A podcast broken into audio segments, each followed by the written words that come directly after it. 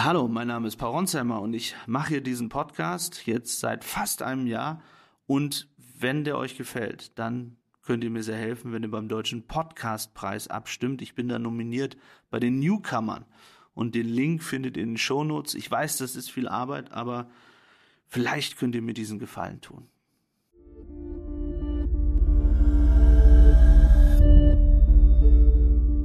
Es gibt sehr wichtige Nachrichten aus Russland und der Ukraine. Russland hat jetzt den früheren Wagner-Chef Prigozhin nach seinem Flugzeugabsturz offiziell für tot erklärt. Das habe ein DNA-Test ergeben. Und die Ukraine meldet, dass sie es geschafft hat, eine wichtige russische Verteidigungslinie im Süden der Front zu durchbrechen und dass ab jetzt die Eroberungen deutlich leichter gehen werden. Mein Name ist Philipp Pietow, ich bin Journalist und Kollege von Paul Ronsheimer. Und mit Paul, der gerade in Kiew ist, spreche ich jetzt über die neuesten Nachrichten. Hallo Paul. Hey Philipp. Wie geht's?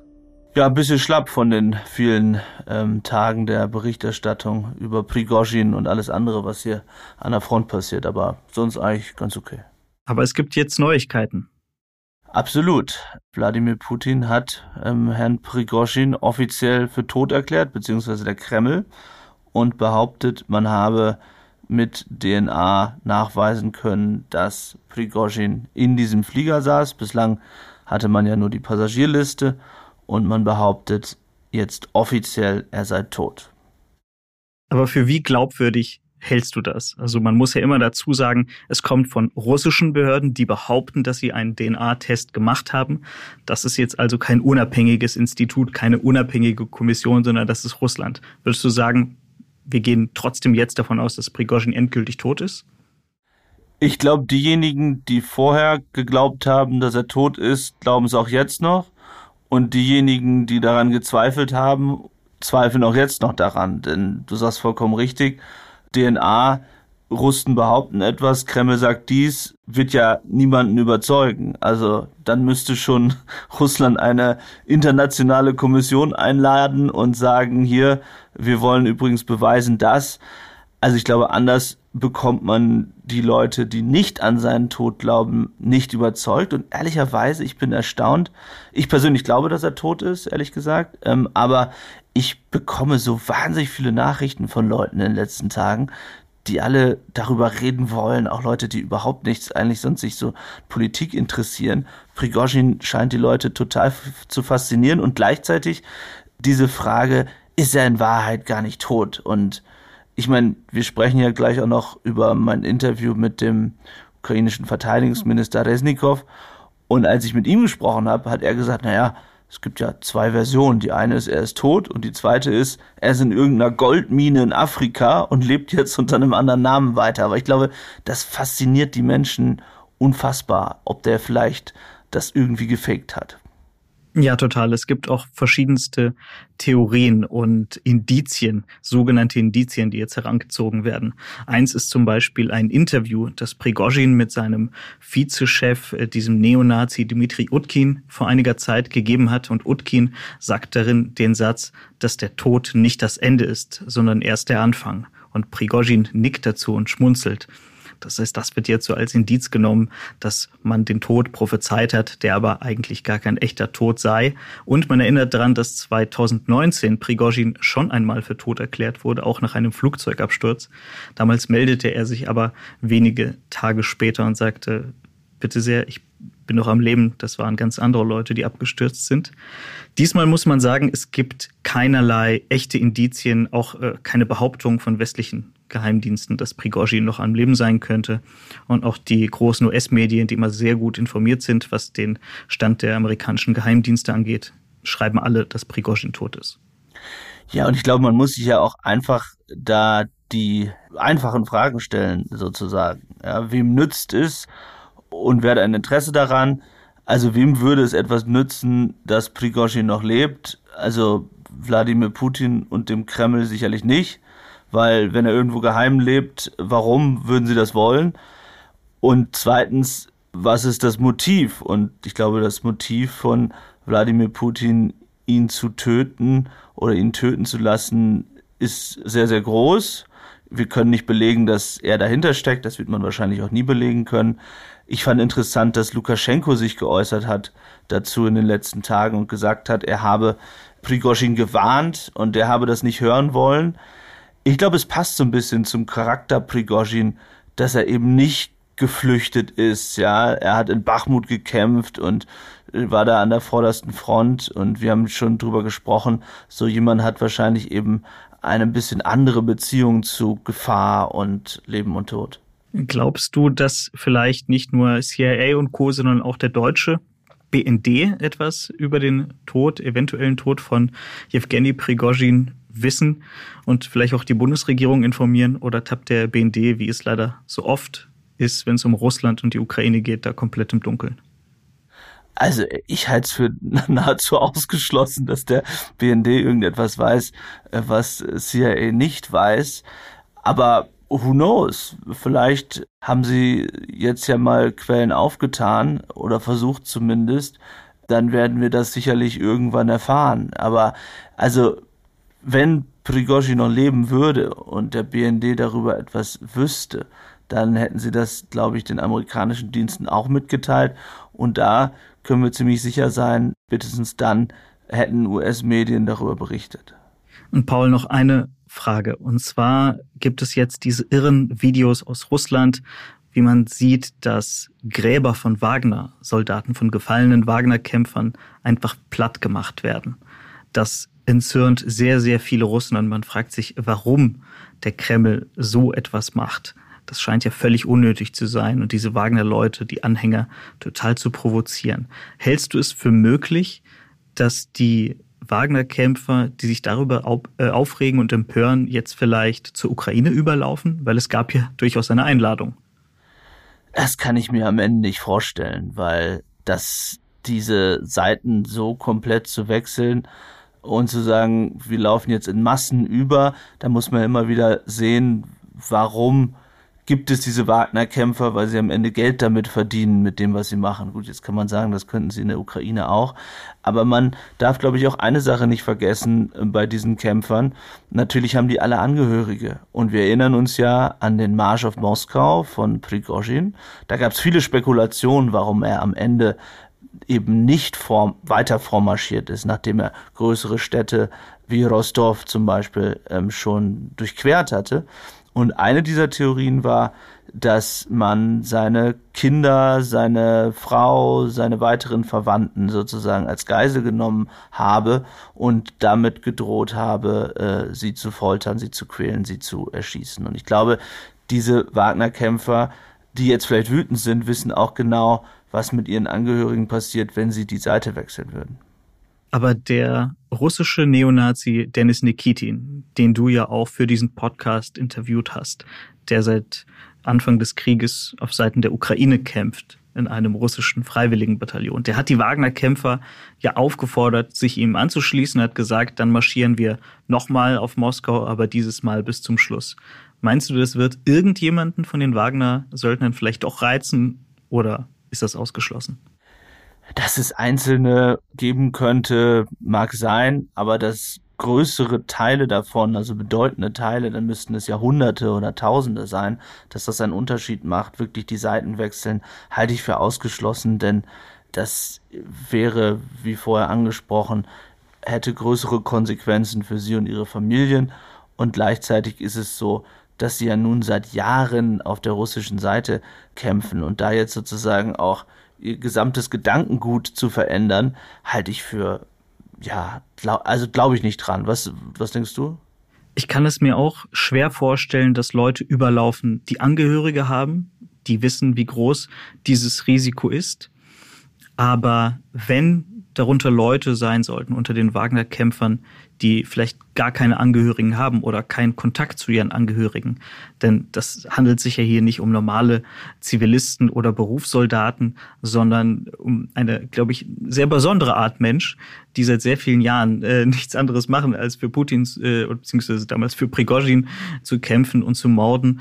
Die werden einfach schauen, was für sie am besten ist. Und die dürften, glaube ich, mit einem russischen Neonazi und einem russischen äh, selbsternannten Patriotin wie Denis Nikitin durchaus sympathisieren können. Ja, das mag sein. Also, da, dass es da, dass es da Einzelne gibt. Ich finde immer noch verrückt, dass sie alle so diese Gefahr haben offenbar nicht kommen sehen. Also das, was die Ukrainer ja die ganze Zeit gesagt haben, der wird ermordet. Man hat ja schon gesehen, die Wagner-Gruppe spielte keine Rolle mehr. Aber dass dann Prigozhin so weitergemacht hat und offenbar ja irgendwie keine Strategie hatte, sich zu verstecken, das finde ich ist so die offene Frage. Und für mich am spannendsten, ich glaube, das wird man wahrscheinlich auch nie rausbekommen, ist die Frage, offenbar haben sich ja Putin und Prigozhin getroffen. Was haben die beiden da besprochen? Kommen wir zu einer weiteren neuen Entwicklung, die das Wochenende bestimmt hat, und zwar von der Front. Reuters hat gemeldet, dass ein ukrainischer Kommandeur, der im Süden der Ukraine gerade gegen die Russen kämpft, gemeldet hat, dass die ukrainische Armee eine wichtige Verteidigungslinie der Russen durchbrochen hat und ab jetzt der Vormarsch deutlich leichter gelingen werde. Am Freitag hatte bereits ein amerikanischer General, der für das Weiße Haus spricht, auch erklärt, dass die Ukrainer tatsächlich durch diese Hauptverteidigungslinie der Russen gekommen sind. Wie bewertest du diese Nachrichten? Ist das jetzt tatsächlich so, dass es leichter wird für die Ukraine vorzumarschieren? Dein Hobby ist es, deine Freunde und Familie so richtig zuzutexten? Dann hat Simon Mobile, der Mobilfunkanbieter von Waschbär Simon, den perfekten Mobilfunkvertrag für dich. Denn Simon Mobile bietet satte 12 GB schon ab 8,99 Euro im Monat. Und wenn es ein bisschen mehr sein darf, entscheide dich doch einfach für 17 oder 27 GB im Monat. Egal was du wählst, du kannst dich jeden Monat flexibel neu entscheiden und bekommst zum Start nur für kurze Zeit nochmal ein 100 GB Geschenk obendrauf. Kündigen oder einfach mal eine Pause einlegen geht bei Simon Mobile ebenfalls monatlich ganz flexibel. Und das ist noch nicht alles. Gibst du auf simonmobile.de oder in der App den Code Podcast2 beim Vertragsabschluss ein, gibt es nochmal jeden Monat 2 GB zusätzlich on top. Nochmal der Code Podcast2, die 2 als Zahl geschrieben. Das Angebot ist nur bis zum 13. Mai 2024 gültig, also Worauf wartest du? Alle weiteren Infos gibt's auf simon.link slash podcast.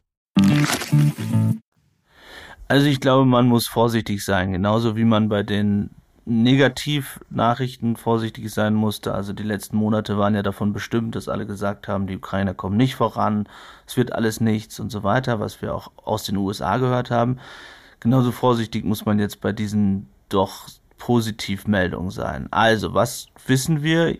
Es hat offenbar Gespräche gegeben, direkte Gespräche zwischen dem US-Militär und der Ukraine.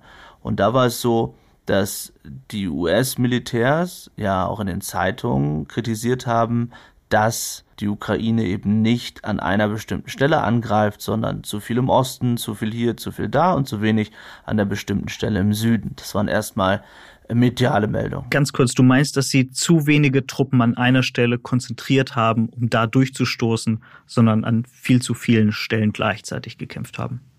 Genau, das war die Kritik und offenbar wurde darüber ähm, mit dem Oberkommandierenden Saluzhny und ähm, verschiedenen NATO-Militärs an der ukrainisch-polnischen Grenze gesprochen. Äh, das haben wir auch bestätigt gehört. Und es ist offenbar so, dass die Ukrainer, das wird behauptet, die Strategie etwas angepasst haben und mehr Truppen dort im Süden konzentriert haben, was dann am Ende offenbar zu einem Erfolg, zumindest Teilerfolg geführt hat. Wie groß der am Ende ausfällt, wird sich zeigen. Offenbar mussten die Russen aus der Luhansk-Region eigene Kräfte in den Süden verlagern, um sich dort wehren zu können. Und was diese Verteidigungsanlagen angeht, so spricht man ja von drei Linien, bis man sozusagen eine der größeren Städte dort erreicht. Und es sind noch, ja, viele Kilometer, ich glaube 70 bis 100, in die eine größere Stadt. Also wir sprechen dann von Berdjansk zum Beispiel oder von Melitopol. Das sind die größeren Städte. Jetzt hat man dort bei Robotine, das ist ein, auch eine Art Dorf, kann man sagen, tatsächlich einen Erfolg eingefahren. Die Frage ist aber immer, zu welchen Kosten, also wie hoch waren die Opferzahlen und wie sehr können sie da jetzt tatsächlich dann durchstoßen in den nächsten Wochen.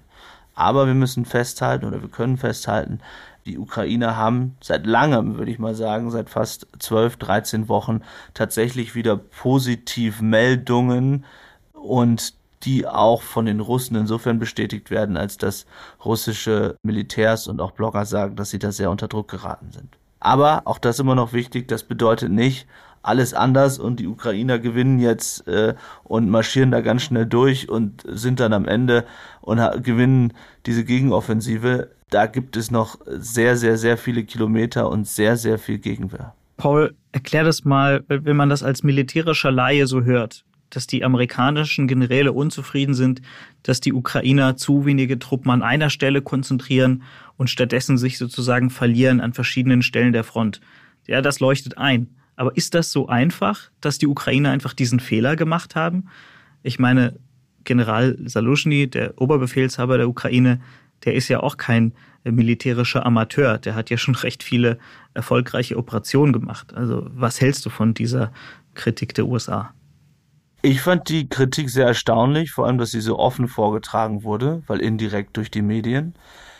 Und natürlich ist es nicht so einfach, denn Präsident Zelensky hat ja völlig zu Recht gesagt, wenn sie an einer bestimmten Stelle Truppen wegziehen würden, also zum Beispiel aus dem Donbass in Richtung Süden, dann könnte das für Russland direkt bedeuten, dass sie eben an der Stelle dann Erfolg haben. Oder wir erleben das an einem anderen Frontabschnitt, zum Beispiel in der Region Cherson bei Kupiansk, wo die Russen dann plötzlich vorstoßen könnten. Das war nicht erfolgreich, aber es eben versucht haben. Also es ist ja nicht so, dass die Ukrainer ausschließlich sagen, wir machen jetzt eine Gegenoffensive und die Russen bleiben irgendwie stehen. Nein, die Russen versuchen natürlich Entlastungsangriffe und an bestimmten anderen Stellen auch vorzurücken. Ich denke, dass die Amerikaner einfach ihren Unmut äußern wollten, weil sie natürlich auch in den USA unter Druck sind. Also die Tatsache, dass es viel Geld und viele Waffen aus den USA gab, bedeutet ja auch, dass die Amerikaner sozusagen, so platt das klingt, etwas dafür erwarten. Ja, und wenn sie keine Erfolgsnachrichten haben, dann müssen sie das natürlich irgendwie erklären. Und deswegen sagen sie ja, Mensch, die Ukrainer machen dies falsch und das falsch. Also natürlich ist es nicht so einfach. Ein großes Thema ist ja auch die ukrainische Luftwaffe. Aktuell ist es ja so, dass die Russen absolute Luftüberlegenheit haben und die Ukraine auch deshalb nicht so schnell vorankommen. Und das große Thema ist der amerikanische F-16-Jet. Die Ukrainer haben lange darum gebeten und jetzt gibt es auch Zusagen von ersten Ländern, unter anderem den Niederlanden und auch skandinavischen Ländern, dass sie der Ukraine F-16-Jets liefern. Und du hast mit dem ukrainischen Verteidigungsminister Oleksiy Resnikow gesprochen und er hat ein, eine wirklich weltexklusive Aussage gemacht in diesem Podcast. Hören wir dazu einmal rein. For when do you expect the first F-16 jet flying in Ukraine? I would say it could be in spring next year because we started training courses for our pilots, our in engineers, technicians, and we will need to prepare infrastructure for the uh, providing the F-16 in, in, in Ukraine. And it could be six months as minimum, maybe a little bit more. And that's why I think that it will be springtime. Also Resnikow sagt weltexklusiv, dass die F-16 Kampfjets bereits im Frühjahr 2024 einsetzbar sind. Paul, erklär mal die Bedeutung dieser Aussage und was das auch für den Krieg heißt. Also erstmal muss ich sagen, dass ich da fast vom Sessel gefallen bin, als wir das für unseren Podcast hier aufgenommen haben, weil ich dachte, ich höre nicht richtig. Ja, also muss ich das so vorstellen, man ist da in einem ja, Gebäude, in dem Fall dem Verteidigungsministerium. Wir saßen sehr eng beieinander, eine ukrainische Flagge dazwischen. Es war alles relativ entspannt, weil Resnikow gesagt hat, auch vorher, na nein, laufe alles nach Plan und er war total gelöst. So, und dann habe ich ihm diese Frage gestellt und ich dachte, er wird jetzt sagen, ja, weiß man noch nicht und schauen wir mal. Und dass er tatsächlich früher gesagt hat, ist absolut verwunderlich, aus mehreren Gründen. Die Amerikaner haben gesagt, die Ausbildung könnte Jahre dauern. Also die der Piloten, aber nicht nur der Piloten, sondern man braucht die ganzen Techniker. Und das war lange auch ein Grund, warum viele im Westen gesagt haben, was bringt es jetzt, wenn wir die F-16 liefern? Weil am Ende dauert es eben ewig, die äh, Piloten und auch die Techniker auszubilden. Resnikow sagt jetzt eben nein, nein und man unterschätze da die Ukrainer. Wir kriegen das bis Frühjahr 24 hin. Und das ist insofern entscheidend, weil die Ukrainer schon eine weitere Gegenoffensive angekündigt haben. Also sowohl Kuleba als auch Zelensky im Interview mit mir haben gesagt, wenn diese Gegenoffensive sozusagen nicht zu dem Erfolg führt, den sie brauchen, also in diesem Jahr, dann gibt es eine weitere. Und Resnikow sagt jetzt ganz klar, bei dieser möglichen weiteren wären dann F-16 Flugzeuge einsatzbereit. Und äh, die Ukrainer sagen oder haben begründet, warum die Gegenoffensive in den letzten 13 Wochen so schleppend vorangeht, eben die angesprochene Luftüberlegenheit der Russen, sowohl was Kampfhubschrauber, aber auch Jets angeht. Und mit den F-16 erwarten sie dort dann eine wirklich entscheidende Gegenwehr und schnellere Erfolge. Okay, Paul, dazu aber mal zwei kritische Fragen. Erstens, wird der F-16-Jet wirklich der Gamechanger im Krieg sein? Und zweitens, ist es nicht doch vielleicht bedenklich, die Ausbildung, das Training auf wenige Monate zu verkürzen, wenn die Ausbildung doch eigentlich Jahre dauert? Also kann es sein, dass dann ukrainische Piloten in diesen Jets sitzen, die das vielleicht gar nicht so richtig beherrschen, denn das ist ja nicht einfach ein Flugzeug, das ist ja eine Hightech-Maschine mit verschiedensten Systemen, die man bedienen muss ich traue mir jetzt nicht zu, zu bewerten, was die ukrainischen Piloten wie schnell lernen können. Also was Flugzeuge angeht, ich selbst habe Flugangst. Ich glaube, ich bin da der Schlechteste. Aber man kann vielleicht ein bisschen die Erfahrungswerte nehmen. Und da gab es schon Kritik auch in den letzten Monaten, dass zum Beispiel die Ausbildung beim Leo sehr kurz war und dass das dazu führt, dass die Ukrainer eben nicht so erfolgreich sind wie in ihren gelernten Panzern. Das habe ich immer wieder gehört, auch von Leuten hier und auch aus Deutschland, die an der Ausbildung beteiligt waren. Also man kann sagen, natürlich, je kürzer die Zeit ist, desto schwieriger ist es, das zu lernen tatsächlich. Und du sprichst es an, ist es dann der große Gamechanger? Bin ich auch skeptisch? Denn die Ukrainer haben immer wieder in den vergangenen Monaten oder in den vergangenen anderthalb Jahren von der entscheidenden Waffe gesprochen. Ja, also erst, also gefühlt, erst waren es dann war es die Artillerie und äh, dann die Leos und jetzt ist F-16.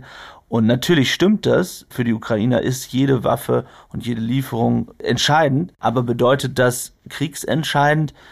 Da bin ich zurückhaltend. Ja, es kommt sehr darauf an, wie viele Flugzeuge gibt es dann. Also da gibt es ja auch unterschiedliche Lieferungen. Ende dieses Jahres, vielleicht Anfang nächsten Jahres. Wie viele Piloten sind dann tatsächlich einsatzbereit? Also ich glaube, da muss man sehr vorsichtig sein, da zu optimistisch zu werden. Ist vielleicht das richtige Wort siegesentscheidend? Ich habe das Gefühl, dass viele im Westen immer annehmen, wenn jetzt die Leos kommen oder jetzt äh, die Kampfjets oder Marschflugkörper oder sonst was, dass dann die Ukraine sofort siegen kann. Aber ich glaube, dass die Ukraine manchmal mit kriegsentscheidend etwas anderes meint. Ich meine, man hätte sich ohne Artilleriemunition auch nicht wirklich verteidigen können gegen die Russen. Und man hätte ohne die HIMARS-Raketen, die die Amerikaner geliefert haben, auch nicht die äh, Logistik und die ganzen Depots im russischen, russisch kontrollierten Hinterland angreifen können. Also hältst du die F-16-Lieferung dennoch für militärisch relevant für die Ukraine? Du sprichst es richtig an. Alle Systeme zusammen können etwas verändern. Und da geht es um Artillerie, da geht es um Drohnen, es geht um Panzer und es geht um Flugzeuge und alles funktioniert zusammen. Das heißt, die Lufthoheit ist wichtig für die Gegenoffensive. Also wenn die Russen diese Lufthoheit behalten wie jetzt, dann ist es für die Ukrainer insgesamt wahnsinnig schwierig vorzurücken. Äh, von daher verstehe ich schon den Druck, den sie machen. Aber natürlich ist auch die Fokussierung auf die einzelnen Waffensysteme und die Aussage, äh, wir haben das noch nicht bekommen und dies noch nicht bekommen, äh, auch immer der Wink Richtung Westen. Ja, es lenkt natürlich auch davon ab, wie die Gegenoffensive wirklich läuft. Damit will ich jetzt nicht sagen, dass der Westen nicht schuld ist, ganz im Gegenteil. Ich glaube, der Westen hätte viel früher liefern müssen, und das sagen ja auch Politiker, dann wäre die Ukraine schon viel erfolgreicher. Aber gleichzeitig darf man auch nicht unterschätzen, dass das Ganze natürlich auch immer eine innenpolitische Frage ist, und für die Ukrainer ist es leichter darüber zu diskutieren, was mit F-16 oder Taurus passiert, als über die Frage, wie weit sie denn jetzt wirklich vorangekommen sind. Bislang. Du hast den ukrainischen Verteidigungsminister auf ein weiteres Thema angesprochen, was im Westen sehr, sehr brisant diskutiert wird. Und zwar mögliche russische Pläne, den Krieg zu eskalieren. Russland baut gerade neue Drohnen, man produziert Panzerfahrzeuge und eigentlich alles, was man produzieren kann. Und Putin verabschiedet auch Gesetze, um eine Mobilmachung zu erleichtern. Und im Westen gibt es die Sorge, dass Putin eben einen noch größeren Krieg plant. Dafür haben auch russischstämmige Experten ehrlicherweise gewarnt. Und du hast Oleksiy Resnikow, den ukrainischen Verteidigungsminister, darauf angesprochen. Hören wir mal rein. He needs to provide or produce more weaponry. If they will produce Soviet era systems, they will not fight efficiency. Again, the manpower, 1 million, 2 million, doesn't matter in this modern war. In this modern war, you have to use UAVs, artillery, tanks, aviation, etc., etc., etc. It's a difference. Ja, Paul, Resnikow scheint etwas entspannter zu sein als viele westliche Experten, viele russischstämmige Experten, auch sicher viele westliche Politiker. Wie erklärst du dir das? Ich glaube, das ist PR am Ende von ihm, denn es geht darum, die Ukrainer stark erscheinen zu lassen und die Russen als schwach. Da geht es sowohl natürlich auch um die Frage, wie kommt das innenpolitisch hier an. Ich bin etwas verwundert gewesen, ähm, wie entspannt er doch bestimmte Dinge gesehen hat. Nicht nur das, sondern auch an anderen Stellen, wo er gesagt hat, es laufe wirklich alles nach Plan und ist da alles überhaupt kein Problem und so weiter und so fort. Also ich sehe schon, dass Russland eben auf Kriegswirtschaft umgestellt hat, dass Russland bei den Drohnen große Vorteile hat, dass Russland immer noch Maschinerie produzieren kann, obwohl man denken würde, sie müssten doch gar keine Teile mehr davon haben.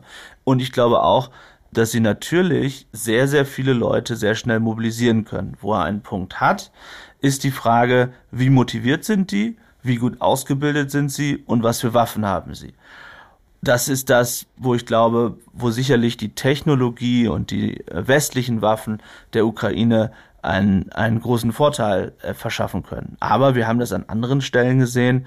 Wir erinnern uns an die Schlacht um Bachmut, das war im Winter. Und da hat Russland einfach ohne Ende weitere Soldaten reingebracht, die Strafgefangenen, Zehntausende. Und ihnen war es völlig egal, dass am Ende, weiß ich nicht, 30, 40.000 da möglicherweise ums Leben gekommen sind. Sie haben einfach weitere Menschen dort reingebracht. Man nannte das Fleischwolfstaktik, also ein grausames Wort. Und natürlich glaube ich, dass am Ende ist ein Problem werden kann, wenn die russische Mobilisierung so weitermacht. Und äh, die Ukrainer haben ja jetzt auch gerade gesagt, sie müssen auch selbst wieder mobilisieren, weil sie natürlich auch viele Opfer zu beklagen haben. Na, schon die Steuererklärung gemacht? Wir vom Handelsblatt haben in einem Steuerspezial analysiert, worauf das Finanzamt bei der Steuer 2023 genauer guckt. In unserem PDF-Ratgeber finden Sie die wichtigsten 16 Neuerungen, Einstiegstipps für Elster und vier Wege, wie Sie das Maximum herausholen. Sichern Sie sich also jetzt das digitale Handelsblatt vier Wochen für nur 1 Euro unter handelsblatt.com slash mehrwissen. Paul, du hast es angesprochen, die westliche Technologie ist sehr relevant.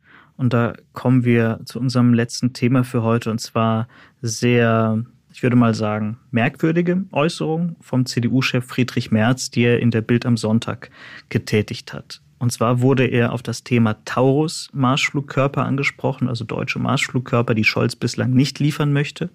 Merz hat gesagt, wir sollten Marschflugkörper liefern hat aber dann eine merkwürdige Einschränkung dazu geliefert und hat gesagt, die gelieferten Taurus-Marschflugkörper sollten in ihrer Reichweite so begrenzt sein, Zitat, dass sie nur zur Verteidigung des Territoriums der Ukraine eingesetzt werden können. Zitat Ende. Er meint damit, dass man sie so programmieren soll, dass sie russisches Territorium nicht erreichen können.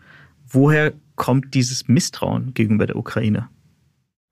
Ich verstehe es überhaupt nicht, warum Merz sich so geäußert hat, weil seine eigenen Experten in der Union genau dafür nämlich Scholz in den vergangenen Wochen immer kritisiert haben und gesagt haben, man muss der Ukraine trauen. Also, um das mal zu erklären, die Ukraine hat ja eine sehr große Grenze zu Russland, also hätte längst mit westlichen Waffen auch angreifen können, hat das aber nie getan. Und auch Raketen aus Großbritannien und Frankreich, die längst geliefert wurden, hat die Ukraine nie für Angriffe auf russisches Gebiet benutzt. Und ich denke, wenn die Ukraine es versichert, es nicht zu tun, warum will man dann Saluzhny und Zelensky nicht glauben? Also ich denke, ein Wortbruch der Ukrainer, also sprich, sie würden dann mit diesen Taurus in Russland angreifen, wird doch automatisch zum Ende von Lieferungen führen, was er gar nicht riskieren kann. Also ich verstehe das nicht, dass jetzt auch noch der Oppositionsführer auf den Kurs des Kanzlers begibt, den die CDU vorher kritisiert hat. Und wir sind tatsächlich in einer sehr, sehr, sehr wichtigen Phase, auch in der Frage, wie sehr ist die Ukraine noch imstande weiterzumachen oder wie, wie sehr motiviert sind die Soldaten, ja? Und deswegen, glaube ich, brauchen sie dringend bessere Nachrichten, die wir heute oder in den vergangenen Tagen zumindest ansatzweise erlebt haben. Und gleichzeitig brauchen sie schnell Waffen, mit denen sie weitere Logistik und Kommandozentren tatsächlich angreifen können aus größerer Entfernung. Also ich verstehe das gar nicht, diese Einschränkung. Aber Paul, lass uns doch einmal über die Grundlage dieser Aussage von Merz sprechen. Und nicht nur von Merz, sondern auch von Scholz, dass die Ukraine auf gar keinen Fall mit westlichen Waffen russisches Territorium angreifen dürfe. Warum ist das eigentlich überhaupt so? Die Ukraine hat juristisch gesehen doch eigentlich jedes Recht dazu, denn die Kommandozentren, aus denen die Luftangriffe beispielsweise auf ukrainische Zivilisten befohlen werden, die befinden sich in Russland. Also was genau fürchtet man da? Fürchtet man, dass Putin das zur roten Linie erklärt? Ich meine, Putin hat alles Mögliche in diesem Krieg zur roten Linie erklärt und immer wenn diese rote Linie überschritten wurde, dann hat er exakt gar nichts getan. Also woher diese Angst vor Russland, diese extreme Vorsicht? Also ich muss sagen, in dem Fall kann ich die deutsche Politik in gewisser Weise verstehen, aus verschiedenen Gründen. Also es ist, glaube ich, schon ein Unterschied. Also ich kann nicht verstehen, dass man nicht liefert, ne? nur damit wir uns nicht, nicht falsch verstehen. Aber ich glaube, es ist schon ein Unterschied, ob man, ob die Ukrainer mit ihren Waffen sozusagen in Russland angreifen, also mit den Ukraine gefertigten Drohnen, oder ob eine deutsche Taurus-Rakete in Russland einschlägt. Und da, glaube ich, muss man auch betrachten, dass in Deutschland eben die Bevölkerung sehr gespalten ist, was die zumindest die Unterstützung, was Waffen angeht, in der Ukraine angeht. Das hat sich zwar ein bisschen verändert, aber es war oft 50-50 und da muss man schon darauf achten, dass diejenigen, die Angst haben, Sorge haben, in diesen Krieg gezogen zu werden, sozusagen, dass die nicht noch größere Sorgen bekommen. Von daher kann ich schon verstehen, dass alle, sowohl die USA als auch Deutschland sagen, unsere Waffen auf ukrainischem Territorium einzusetzen, aber eben nicht in Russland. Paul, vielen Dank für das Gespräch. Mein Name ist Philipp Piatow, ich bin Journalist und Kollege von Paul Ronsheimer. Und wenn euch der Podcast gefallen hat, dann lasst doch eine Bewertung da, einen Kommentar, abonniert ihn und aktiviert natürlich die Glocke. Bis zum nächsten Mal. Redaktion Philipp Piatow und Antonia Heyer. Aufnahmen aus der Ukraine Vadim Moisenko. Produktion Serda Dennis.